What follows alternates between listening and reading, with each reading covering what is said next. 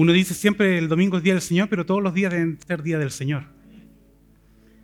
Eh, me reía yo al principio cuando entraba y cuando el hermano me ponía el micrófono, me acordé, esta semana me, como fue una semana corta, el día miércoles me tocó asistir a un seminario por tema laboral.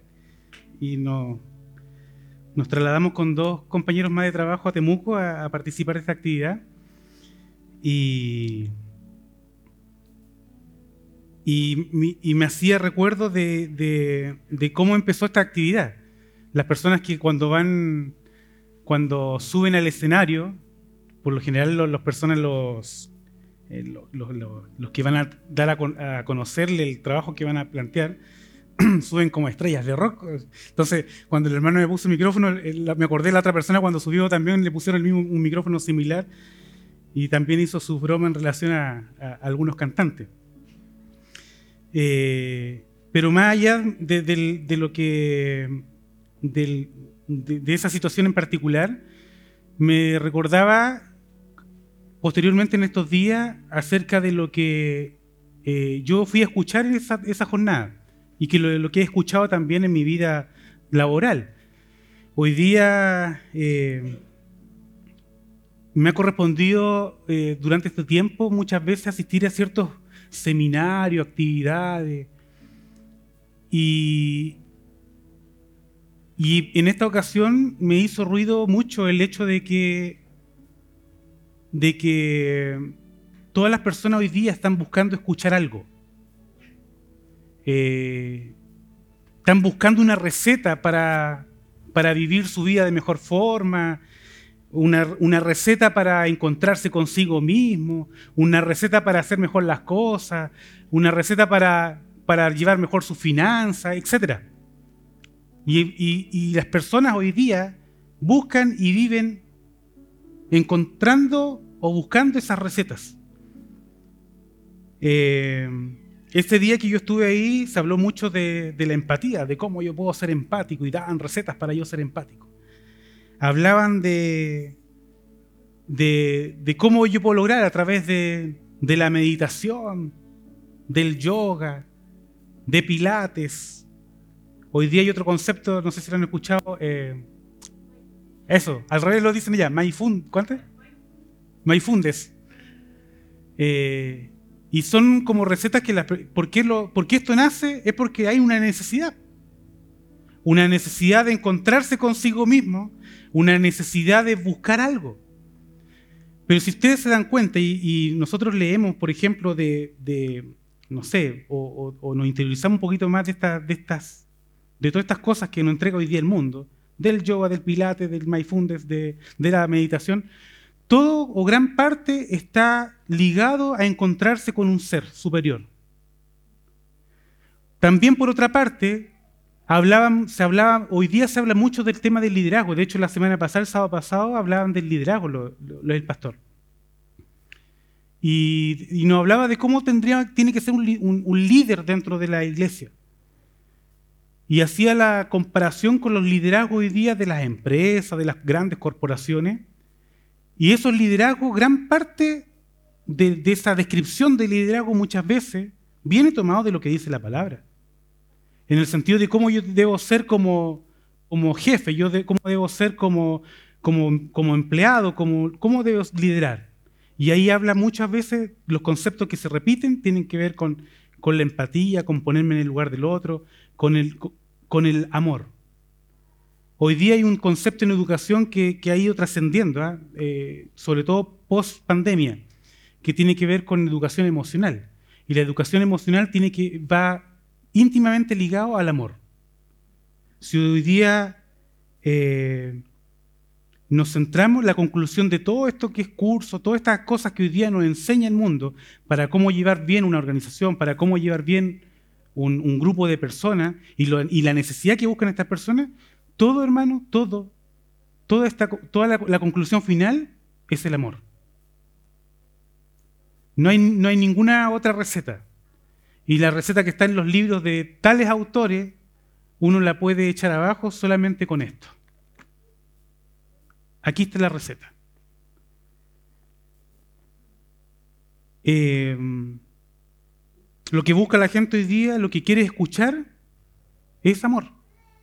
Eso es lo que requiere nuestro mundo hoy día. Eso es lo que necesitamos nosotros también hoy día. Hablar y escuchar. Y todo resumido en el amor. Ahora, cuando no hay amor, vemos nosotros, sabemos cuáles son las, consecuencias cuando no hay amor. La intolerancia, la falta de respeto.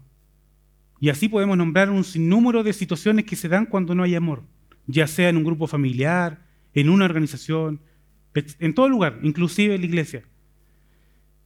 La falta de amor hoy día ha llevado a eso. Y hoy día la canción que acabamos de, cantar, que nos llevaba nuestro hermano Daniel a, a elevar a nuestro Dios, habla de un amor incondicional que tiene nuestro Señor con nosotros.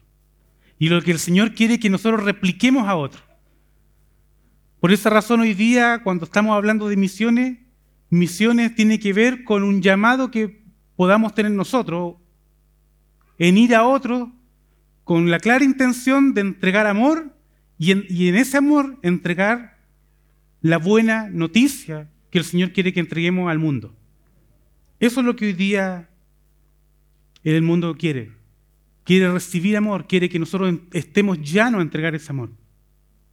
Y como este es un culto misionero, yo quiero darle algunos datos, hermanos. De hecho, me reí igual mientras, porque yo soy bien estructurado en algunas cosas, entonces yo dije, chuta, para mi ejemplo, no sé quién me, desordenó la, sala la iglesia, porque habían tres, ¿se acuerdan que en la semana habían tres filas? Hoy día hay dos. Entonces no, puedo encontrar el ejemplo para mi, para mi antecedente. Dice que hoy día el mundo tiene aproximadamente 7.000, 8.000 millones de personas. Eso es lo que hay hoy día en el mundo. Y dentro de los datos que yo buscaba para ver cuántos somos creyentes, cuántas personas han accedido al mundo, dice que aproximadamente eh, el 32% de la población mundial hoy día no conoce ni ha escuchado del Señor. El 32%. Entonces yo lo, para que como lo están los niños acá, ¿dónde están los niños? ¿Dónde están los niños? Ahí están los niños. Como para ejemplificar eso, yo dije, voy a decirle al hermano, bueno, aquí hay tres filas, ¿cierto? Ese era mi ejemplo. Hay tres filas. Es como que estas dos conocen al Señor, pero esa fila no conoce al Señor. ¿ya? Eh, pero en el fondo un tercio de la población mundial no conoce del Señor. Para, como, como dato relevante. Hoy día en el mundo existen aproximadamente 200 40 o 238 países. Eso es lo que hay en el mundo. De los cuales casi 200 son independientes, es decir, hay como 40 que son colonias o, son países que dependen de otro país. ¿Ya? Los países europeos tienen muchas colonias todavía en África, en, algunas islas por ahí. Eh, y hay países que hoy día no conocen por, por temas ideológicos, por temas culturales, ha costado mucho que el cristianismo ingrese a ciertos países, principalmente en África, en Asia, etc. Eh, y hoy día, eh, como les decía, existe un tercio de la población mundial que no conoce del Señor. Y uno puede decir, ah, un tercio, eso, eh, dos tercios sí, sí, sí han escuchado. Claro, dos tercios sí han escuchado. Pero no sabemos si esos dos tercios también han aceptado al Señor. Sabe, eh, han escuchado solamente, pero no sabemos. Dice que de los dos tercios solamente el 20% sí ha nacido de nuevo. Pero hay un porcentaje importante también que, de aparte de haber escuchado, no, no, ha seguido avanzando. Y ahí vamos a, plantear dos temas en relación a ello. Em, entonces, es importante tener en nuestra mente que hoy día en nuestra población hay un porcentaje importante que no ha sido, que no ha sido alcanzado. El Señor nos dice en su palabra, dice Marcos 16, 15, como dijeron los niños, id por todo el mundo y predicad el Evangelio a toda criatura. Como decía el id es un imperativo, es decir, es un mandato, id. Eso es lo que nos manda el Señor a nosotros, id. César Tienes que ir allá, donde, tus colegas, tienes que ir donde tu familia y predica la buena, la buena nueva. Y ese es el mandato que nos hace el Señor a nosotros. nosotros somos los primeros misioneros, los, los misioneros como podemos decir a lo mejor de la primera línea. En nuestro hogar, en nuestra familia, en todo lugar. Tenemos que predicar a nuestros hermanos, a nuestros familiares. Eh, ese día cuando yo les comentaba recién de, este viaje que me tocó realizar, justamente recordaba de... Y, por qué voy a tocarlo? Porque a mí me, me, me, me, agradó mucho escucharlo. Ese día cuando veníamos de vuelta con mis dos compañeros de trabajo, veníamos conversando y, y típico que uno empieza a contar sus historias de vida cuando va con algunos compañeros de trabajo o empieza a contar cosas más íntimas de la vida diaria. Y uno de mis compañeros, de, los colegas con los que andaba, empezamos a hablar de, las vivencias personales y de las vivencias de, infancia. Y él nos comentó de cómo llegó a estudiar, todo el esfuerzo que tuvo que hacer. Entonces me acordaba recién cuando hacíamos los ejercicios del dinero, que muchas veces yo creo que todos hemos pasado por situaciones muy, muy de, de mucha necesidad desde el punto de vista económico. Y este compañero laboral nos decía que él efectivamente sí pasó mucha necesidad.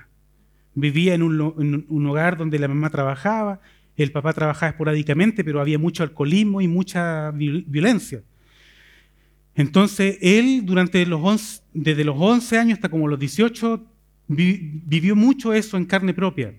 Y además su entorno nos le acompañaba mucho porque el entorno tenía compañeros o vecinos y, amigos que desde los 12 años había alcoholismo, desde los 12 años había drogadicción, etc. Y él dice que no sabe cómo, o, más bien, en, qué momento él hizo clic para decir qué, va a pasar en mi vida. ¿Seguiré yo por este mismo camino o no? Y en, la conversación, eh, sacándole más detalles para ver, buscando nosotros la, buscando, siendo copuchento en el fondo, buscando cuál había sido la, qué generó ese cambio, él recuerda que él cuando vivía en su casa, era una casa pequeña, y él necesitaba ser un agregado a la casa. ¿Ya? Y él se recuerda que él tenía una tía y era de toda la familia, había una sola tía que, se acercaba a ese hogar, que era hermana de su mamá. Y dice que un día él, con una plata que juntó en el verano, compró ciertos materiales para hacer un agregado eh, dice que el agregado le quedó bueno, si no como hermano Luis, que la semana pasada no le quedó bueno el agregado. no, Pero dice que empezó a hacer este agregado, eh, pero él no sabía nada porque él tenía 15 años. Y llega su hermana, o sea, su tía, y su tía lo menciona así con, tanta liviandad, dice, y mi tía que era, era, evangélica, dice que eh, en una ocasión llegó ella y llegó con, tres o cuatro personas, no se acuerda el número. Con tres o cuatro gringos llegó, dijo. Y los tres o cuatro gringos que llegaron a ese lugar, llegaron a ayudarle a parar la casa. Y, los gringos no hablaban español. Eh, había uno que, era más mutro en el fondo y trataba de decir algunas palabras. Pero estos gringos eran misioneros. Entonces, cuando compartí esa palabra, yo reflexionaba en torno a la palabra que íbamos a compartir el día de hoy y la importancia de los hermanos que son misioneros. De cómo cambian con, los actos, muchas veces con el hecho de ir a compartir con una familia, con el hecho de ir a hacer algo con una familia, cambia todo el, todo lo que a lo mejor todo el caminar que iba a tener este, esta persona se lo da vuelta por el hecho de haber ido a trabajar, debería compartir quizá una once, debe haber ido a compartir una palabra y ese, ese episodio nosotros después nos dimos cuenta que fue el que le hizo clic o le hizo cambiar todo lo que esta persona hoy día es y lo que no pudo haber sido si uno hubiese pasado. Entonces, como la importancia que tienen los misioneros hoy día, la importancia que hoy día tienen las personas que van a otros lugares y van a compartir van a trabajar. Eh, recordaba también, en algún momento conversaba con mi hermano Sergio, de, que como experiencia más cercana eh, y más, no tan lejos, en el tiempo. A él también le tocó hacer trabajo con niños, con jóvenes en iglesia, eh, que quizá a lo mejor él no va a ver frutos, pero sí hoy día a lo mejor o en unos tiempos más sí van a haber frutos. Entonces la importancia de nosotros es poder sembrar. De muchas veces uno puede decir esto esto yo quiero entregar o yo voy dispuesto a entregar la palabra a algún familiar, amigo, vecino, entrego y como decía a lo mejor eh, como decía Dani, toqué la puerta y me dijeron que no, pero la intención estaba y él quiso salir a sembrar. Que eso no sea una desmotivación para nosotros poder seguir avanzando y seguir creciendo y poder seguir entregando esta buena noticia, hermano. Eso es lo que nos manda el Señor. En el libro de Hechos, en el capítulo 1, el Señor ahí nos dice que, voy a parafrasear un poco para no demorar mucho, pero en hecho el Señor, lo, hecho de los apóstoles, pero nos, relata un poco de que el Señor empieza a poner, ¿qué es lo que hace el Señor acá? Viene a poner ciertos fundamentos, ¿cierto?, a la iglesia. Es decir, un fundamento firme. Viene a hacer la, la losa, vamos a ponerle, o el cemento a esta casa o a este edificio que es iglesia. Y el Señor lo que busca durante sus tres años de ministerio es poner un fundamento firme para que las bases de la iglesia sean firmes y puedan ser proyectables en el tiempo. Pero ¿saben que los discípulos, eh, los discípulos, si bien estaban muy cercanos, siempre muchas veces los discípulos tuvieron que, en el fondo, ver para creer, estar ahí. Necesitaban siempre de un empujoncito, siempre estuvieron, no sé si dudando, pero siempre estuvieron, eh, eh, necesitaban de, que, de ver las situaciones que estaban pasando para poder ir incrementando su fe. Y, lo que relata Hechos, el capítulo 1, en el fondo, de que eh, el Señor estuvo colocando fundamento en la iglesia. Y después que el, Señor eh, es crucificado, después el Señor asciende a los cielos. Y recordemos que después el Señor estuvo, ¿cuántos días estuvo después de, haber resucitado? ¿Se acuerdan? Después se presentó durante 40 días. Estuvo aquí en la tierra, ¿cierto? Antes de ascender a los cielos. Y esa fue una de las formas que, implícitamente, de alguna forma, dejó establecido el propósito del Señor o la iglesia. Porque el Señor durante esos 40 años le siguió enseñando a los discípulos a lo que tenían que hacer, a cuál era el trabajo que tenían que realizar. Y la pega que el Señor le encomendó era clara. Y, de hecho nuestra Biblia nos dice, dice como título ahí, la gran comisión. O sea, ¿cuál es la misión que tienes que hacer? ¿Qué es lo que tienen que hacer, hermanos? Entonces nosotros como cristianos, como iglesia cristiana, nosotros debemos cumplir esta última o esta comisión que el Señor nos dio de predicar el Evangelio de la salvación a toda persona, a todo ser humano. En otras palabras, nuestra misión como iglesia es por una parte la obra misionera. Esa es nuestra misión. Y este, este rol, este papel importante debe jugar, debe ser un pilar fundamental en nuestra construcción de, como iglesia, de alcanzar a otros, de, ir a misionar, de entregar esta buena noticia. La palabra misión en, el diccionario o, o, donde como concepto, la palabra misión dice es la acción de enviar es la acción de enviar, es, encomendar algo.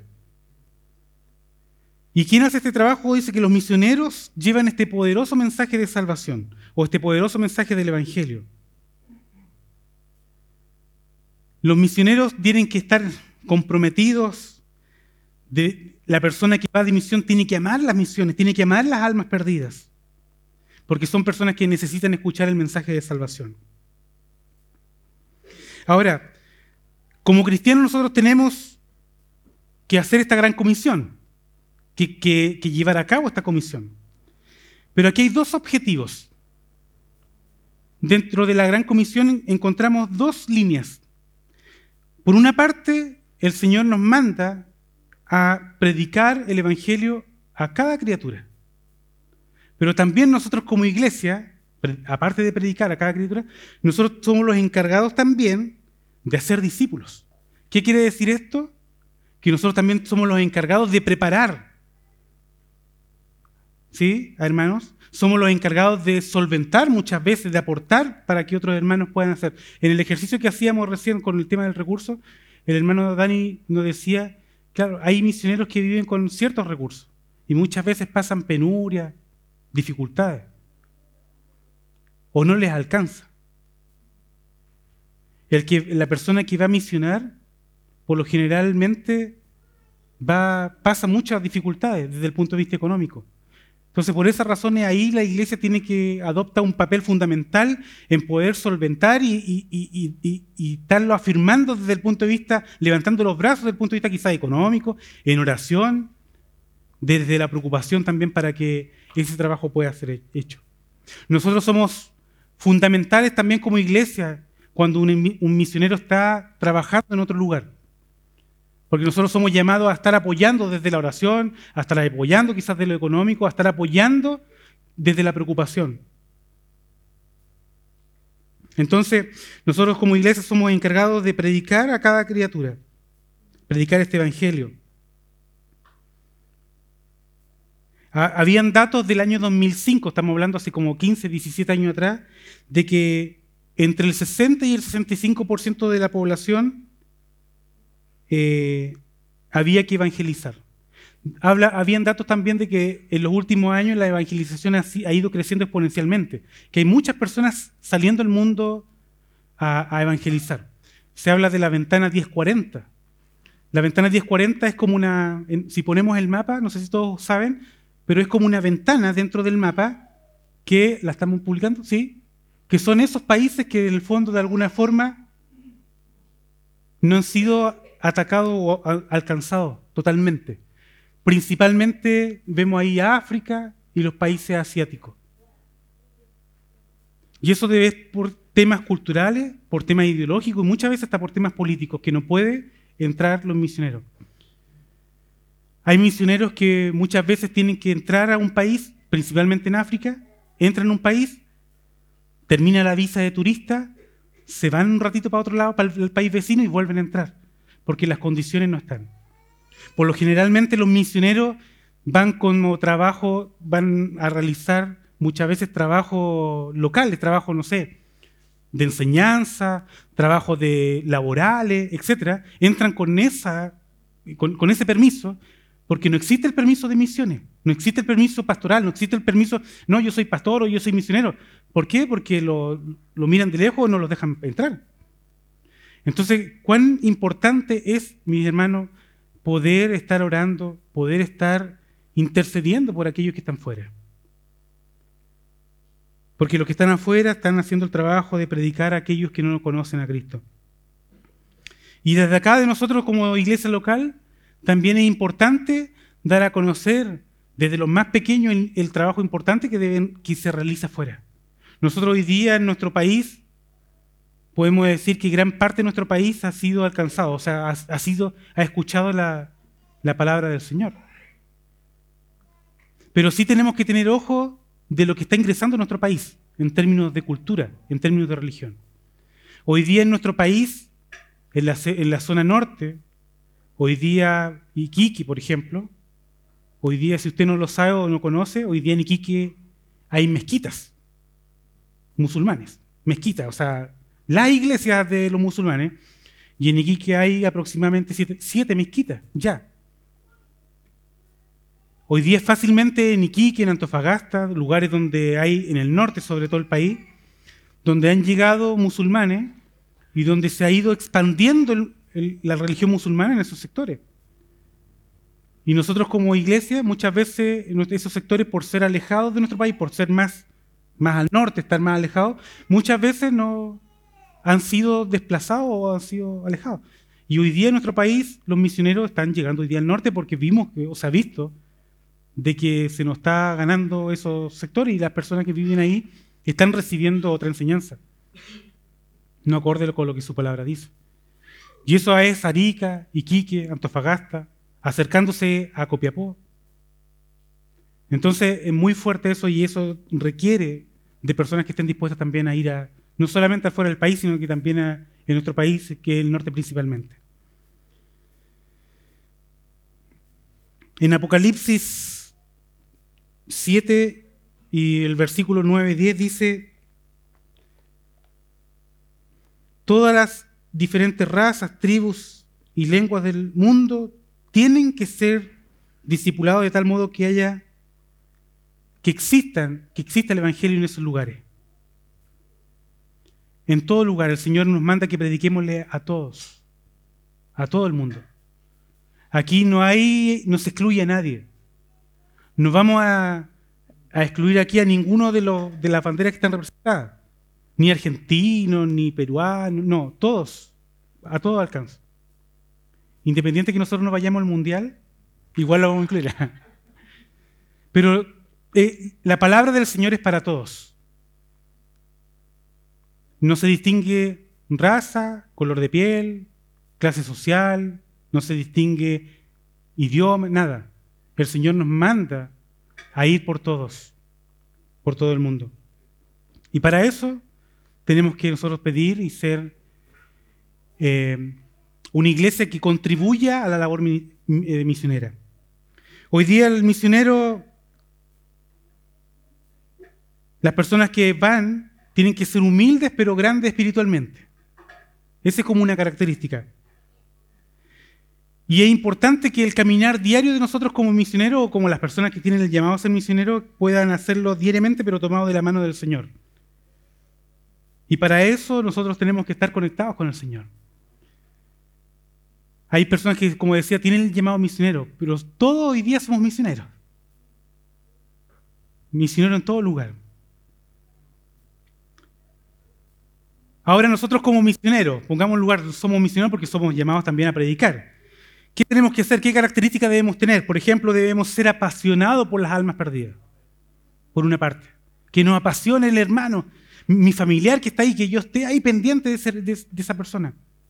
A pesar de que me diga, no, no quiero escuchar, no, no quiero, no quiero ir, no, tenemos que ser persistentes. Nosotros como misioneros también debemos ser ejemplo, tener claridad, nosotros que con nuestro ejemplo también enseñamos a otros. Tenemos que ser ejemplo, mi hermano. Tenemos que también ser espirituales. Es decir, nosotros día a día tenemos que esforzarnos en oración y en conocer la palabra. También debemos estar siempre llenos de gozo. Debemos ser alegres. Debemos hacer nuestro trabajo con alegría, lleno de esperanza, porque eso contagia y además convence. Cuando vuelvo al tema del, seminario que asistí, de, todo lo que dicen y de la que, está lleno de positivismo ¿ah? a todo esto. Hoy día es una corriente transversal del positivismo, de decir, oye, tú puedes, tú puedes hacerlo, todas esas cosas. Eh, una de, las cosas que, decían que cómo lo puede lograr, primero tiene que, tienes que tener disposición, decía. Y lo otro que me llamó la, atención, que dentro de la lámina que mostraron ese día, es disposición y además dejarte convencer. Dejarte convencer de lo que están diciendo. Imagínense lo que eso es lo que está planteando hoy día el mundo en ciertas corrientes. Yo te enseño esto, ven a, ven a aprender. Pero también eh, muestra disposición para dejarte convencer. Totalmente alejado, hermanos, de lo que nosotros como cristianos debemos ser. Entonces también debemos ser, algunas características, dijimos que debemos ser apasionados, debemos ser ejemplo, debemos ser espirituales, es decir, debemos doblar nuestra rodilla, debemos orar, debemos leer nuestra, la palabra, debemos ser alegres, pero principalmente debemos ser llenos de amor por aquellas almas que, que hoy día no conocen al Señor, hermanos.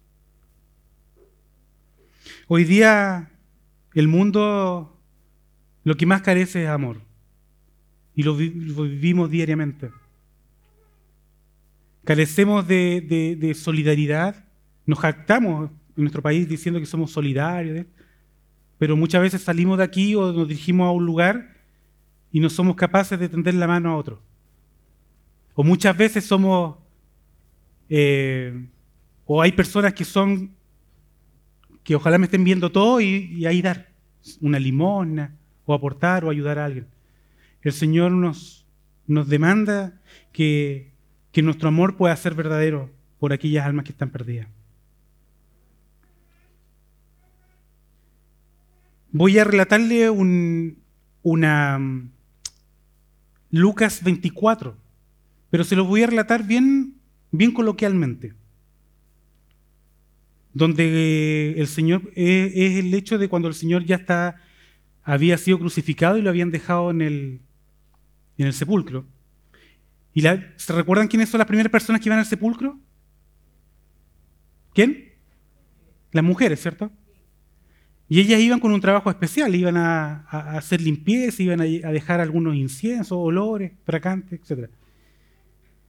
Dice, el primer día de la semana, muy de mañana, se levantaron unas mujeres muy tristes, las cuales un día antes habían preparado especies aromáticas y ungüentos, con el fin de llevarlos a un sepulcro. Muy temprano emprendieron la marcha hacia ese sepulcro, tristes, desalentadas, dudosas, y cada paso que daban decían, ha muerto, ha muerto. Tenían un trabajo que hacer. No importaba cuánto dolor sentían o qué tanto tenían que caminar, pero tenían que llegar al sepulcro con una tarea dolorosa, pero se tendría que llevar a cabo, la cual consistía en ungir un cuerpo, un cuerpo muy especial, el cuerpo del Señor. Iban a hacer obra de, como de sepultureras. Y llegando se acercaron y hallaron removida la piedra del sepulcro. Se miraron entre sí, preocupadas por la seguridad del cuerpo. Corrieron y entraron y no hallaron el cuerpo del Señor Jesús. Se quedaron perplejas, atónitas, preocupadas. No podían pronunciar palabra de tanto asombro. De repente, se pararon junto a ella dos varones con vestiduras resplandecientes. Ellas tuvieron mucho temor y bajaron el rostro a tierra. Aquellos varones le dijeron con voz penetrante y firme, ¿por qué buscáis entre los muertos al que vive? No está aquí, sino que ha resucitado. Al escuchar esta noticia tan maravillosa, lloraron, corrieron, saltaron, gritaron de gozo. Recuperaron sus fuerzas y se fueron del sepulcro con la tarea diferente a la que traían. Ellas habían llegado al sepulcro con las manos llenas de especies y regresaron con el corazón lleno de gozo y los labios llenos de buenas nuevas. Ellas fueron a ungir un cuerpo y regresaron con unción. Volvieron deprisa, pues no podían callar lo que sabían. Qué diferencia cuando nos damos cuenta de que Él vive. Dieron nuevas de todas estas cosas a los discípulos y a los demás. ¿Qué cambió? Fueron de sepultureras y regresaron como misioneras. ¿Qué diferencia? Regresaron con el más glorioso mensaje que el mundo haya oído jamás. Cada día debemos dar gracias al Señor. Cada día, hermanos, debemos dar gracias por el, por el plan que el Señor tiene con nuestras vidas por los hermanos que están fuera, por los hermanos que, trabajan fuera del país, que misionan, o por y por nosotros mismos que tratamos de dar todos los días esta buena nueva. Cueste lo que cueste. Mis hermanos, esta es nuestra gran comisión. Hoy día vamos a compartir la cena del Señor, vamos a recordar lo que el Señor hizo por nuestras vidas, de ese regalo tan precioso que es la vida eterna. Y nosotros debemos dar cuenta de ese regalo que hizo por nosotros a quienes no hoy día no conocen o a quienes hoy día son incrédulos. Hermanos, este trabajo debemos seguir. No debemos claudicar ni, ni bajar nuestros brazos. Debemos seguir a Cristo con firmeza, con gozo, con alegría, dispuesto a trabajar cada día en su obra que nuestro, nuestro trabajo, que la familia, que nuestro quehacer diario no sea impedimento para poder trabajar en su obra. Aquí todos somos importantes, desde el más pequeño al mayor. Todos somos importantes, hermano, para que nuestra obra pueda seguir creciendo. Pero debemos estar dispuestos a poder trabajar. Debemos disponer nuestro corazón al servicio de su obra. Hermano, nuestro llamado es a seguir a Cristo. Mi hermano, nuestro llamado es a dar cuenta de lo que Cristo hizo en nuestras vidas.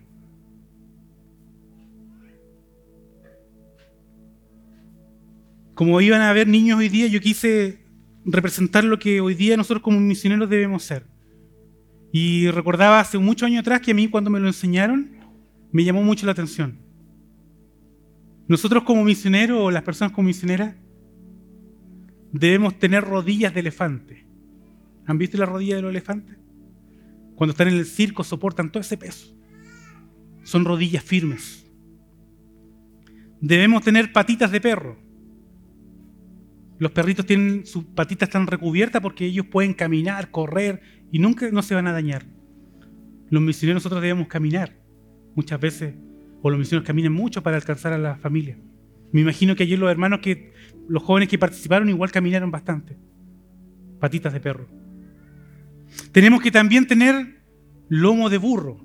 No, no quiere decir que seamos burros, sino que el burro es como, se utiliza muchas veces como de carga. Debemos soportar muchas veces las cargas que, el mundo nos, nos, nos tiene, o que las situaciones familiares, los problemas. Tenemos que también tener lengua del oro, o sea, hablar. Los loros hablan, hablan, hablan, ser parrachines, pero dando a conocer la palabra.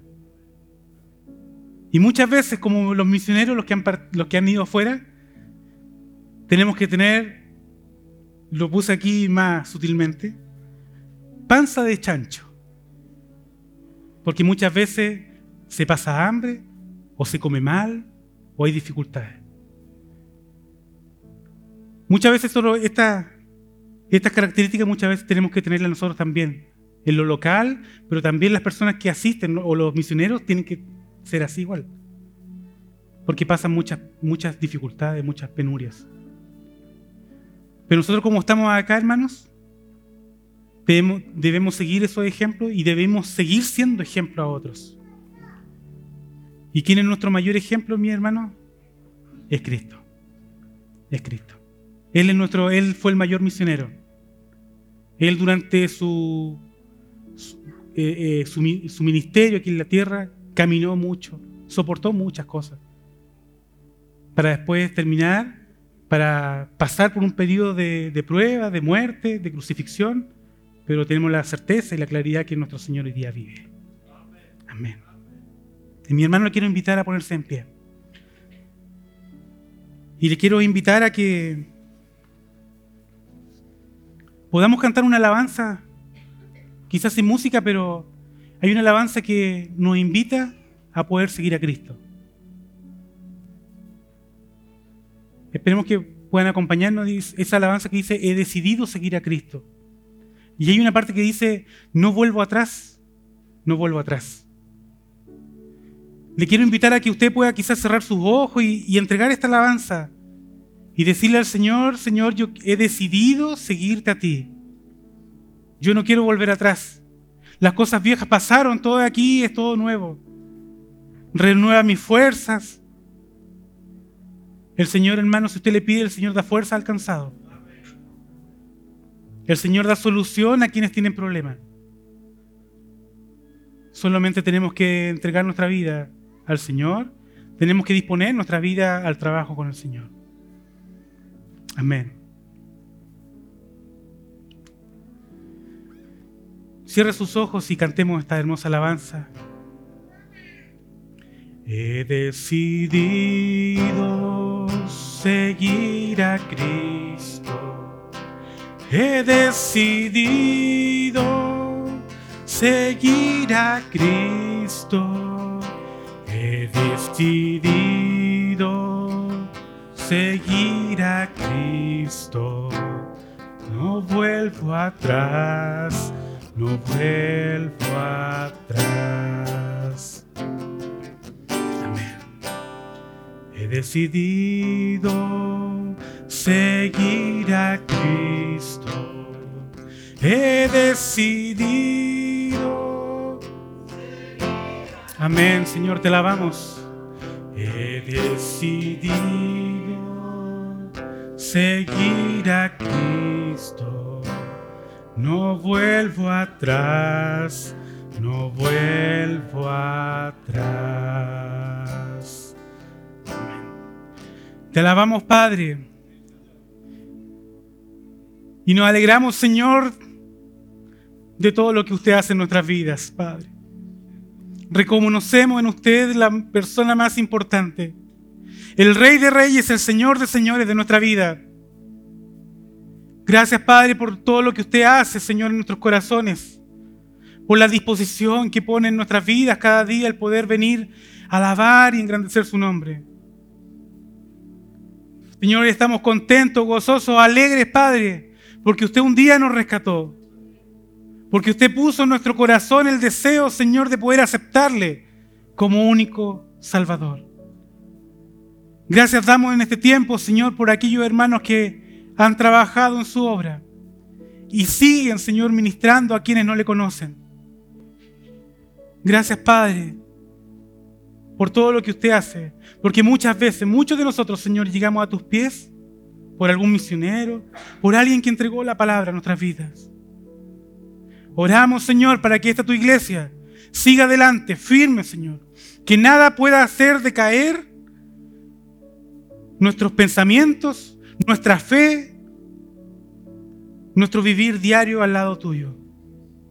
Gracias, Señor, por todo lo que usted hace. Gracias por este tiempo, Señor, que nos permite alabar y engrandecer su nombre. Y nos permite, Señor, reconocerle a usted como único Salvador. Gracias por este tiempo, Señor. Disponga, Señor, todo lo que tiene preparado en este momento. Señor, si hemos venido con cargas, si hemos venido con, con dificultades, Señor, este día, quite todo eso, Señor, para poder compartir la cena con mis hermanos. Gracias, Padre. Alivie al enfermo. Levante los brazos del cansado de solución a quien está problemado. Entregamos, Señor, nuestras cargas a usted, porque usted, Señor, es quien tiene la solución de todo. Es quien conoce, Señor, nuestro ir, nuestro venir, nuestra vida. Usted sabe hasta cuándo estaremos aquí, porque estamos bajo su voluntad, esa voluntad que es perfecta. Gracias por este tiempo. Bendice nuestra iglesia, nuestra congregación. Bendiga a los líderes, bendiga a nuestro pastor. Que cada día, Señor, nosotros como hermanos podamos ser útiles, Señor, en su obra. Y podamos ser luz en este sector, en Osorno, en todo lugar, Padre, para que otros puedan conocer esta buena noticia. En Cristo Jesús, Señor, oramos por los méritos de Cristo Jesús Amén. Amén. Amén. Tomen su asiento, mi hermano, pastor.